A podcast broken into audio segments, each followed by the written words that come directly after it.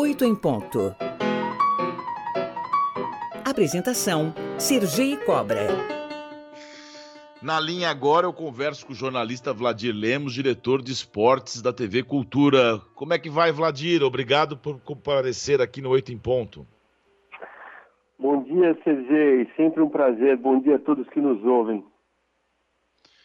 E aí, Vladir? Você está feliz com a Copa do Mundo? Como é que a gente pode avaliar essa edição? As seleções apresentaram futebol de alto nível?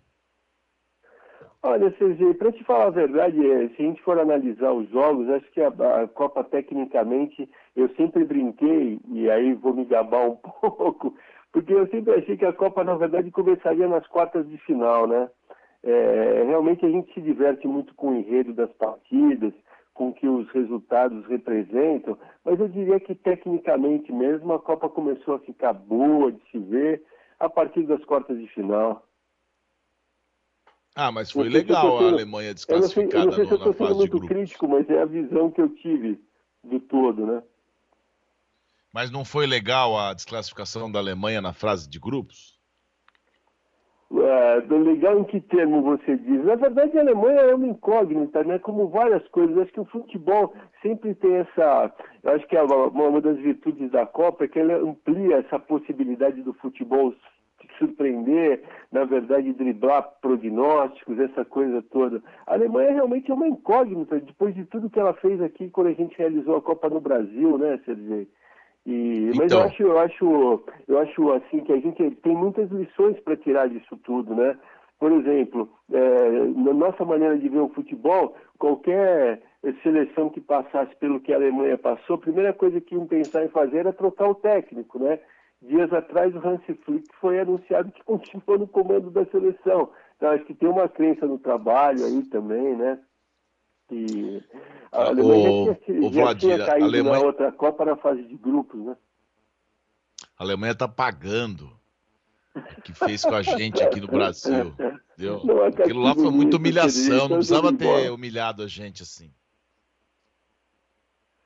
Na verdade, acho que eles fizeram bem o papel deles. Se a gente for olhar aquele jogo com o lupa, a gente vai ver que eles até tiraram o pé, como foi dito na época, hein? Isso é verdade, você tem toda a razão. e quais são suas apostas para esse duelo entre França e Argentina? Ah, Sergio, acho que assim, realmente a Copa no final acabou ficando com, com um jogo grandioso para decidir o título, né? Eu sei que tem muita gente que torceu pelo Marrocos, mas assim, pela história recente do futebol, é, a Copa do Mundo, na verdade, ela foi muito fiel a tudo que o futebol viveu, né? A gente vai ter, acima de tudo, né? Acho que as duas seleções realmente, a evolução da Argentina depois de ter perdido para a Arábia Saudita realmente é uma coisa que é, que é, fácil de, de, de notar, assim, e muito perceptível. E a França, na verdade, tem uma, uma história recente em Copas que é das maiores, né? Vai fazer a segunda final seguida, e para brilhantar tudo isso, quer dizer, tem o Messi de um lado, que acho que é o jogador que atualmente mais é, abrilhantou o futebol e a gente dá para estender isso para a história recente inteira. E essa, e essa estrela que é o Mbappé, né? E os dois chegam na final, na verdade, empatados em número de gols, né, na artilharia do Mundial. É, só de você pensar que é um jogo que pode fazer o Messi maior do que ele já é, já seria um bom motivo para assistir a partida, né? Mas acho que a gente vai ter bem mais do que isso, né? Os jogos, assim, a França, por tudo que teve de problemas com lesões de atletas, realmente de, no começo do Mundial havia uma certa, certa suspeição com que o time ia viver e, na verdade, se revelou um time muito preparado, né? muito, muito, muito capaz.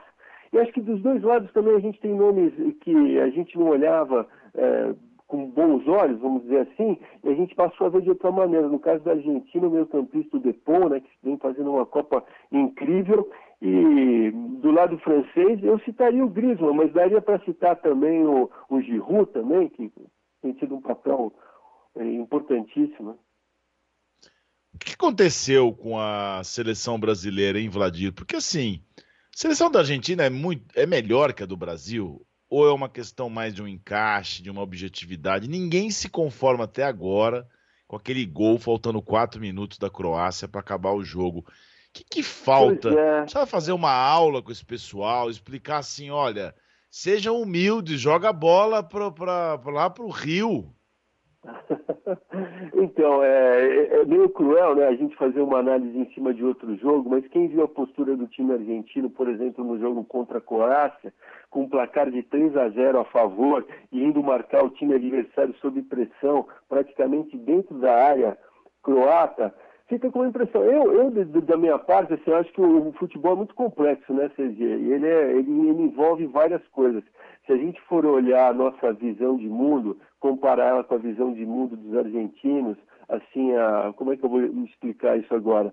Por exemplo, a, a maneira que o argentino tem de encarar a vida, de encarar as coisas, a, a, consciência política que eles têm, a consciência de sociedade que é diferente da gente, acho que isso explica muito o futebol dele, né? Deles, porque a, a, gente vive no nosso continente aqui, a gente, o nosso futebol tem uma hegemonia econômica assim absurda em comparação aos argentinos, né? E a Argentina na história recente, a gente estava falando da Alemanha agora há pouco, eu sempre gosto de lembrar isso, que na Copa aqui no Brasil, a Argentina foi à final com a Alemanha e, e teve perto de ganhar o título do, do, do, do time alemão, de tirar o título dos alemães. Depois, na Copa eh, anterior, na verdade, caiu cedo, é verdade. Mas caiu para a França, que foi o time que era a sensação daquela Copa, que acabou sendo campeão. E dessa vez está na final de novo. Quer dizer, a gente tem alguma coisa para aprender com eles. Né? E, e... nessa, e nesse aprendizado, quem que a gente eh, escolhe para comandar a seleção e que possa realmente cumprir esse, chegar nesse ponto que você está falando? Olha, eu sei que nos últimos dias todo mundo falou da impossibilidade de, de, treinadores estrangeiros. Realmente é difícil você seduzir um profissional hoje, né, Sergei, que dirige clubes que estão sempre na vida, na mídia, vivem uma, evidência diferente. A, a, seleção é um trabalho diferente, né? Ele é muito fracionado. Eu não sei se isso desafia um grande profissional. Em, outro, em, em outros meses atrás, por exemplo, quando começou a se falar do Guardiola na seleção, que, que a CBS teria feito uma proposta para ele. E eu estou falando isso só para desenhar um quadro, que não é, não estou tendo isso como informação, verdadeiramente falando. Mas se você tem um, um, um profissional como Guardiola, se ele de alguma maneira sinalizou que gostaria de dirigir uma seleção, sabendo da capacidade financeira que a CBF tem, eu faria de tudo para ter um Guardiola comandando a seleção brasileira, que acho que seria uma maneira de você saber que você realmente vai colocar o time em outro patamar de comando.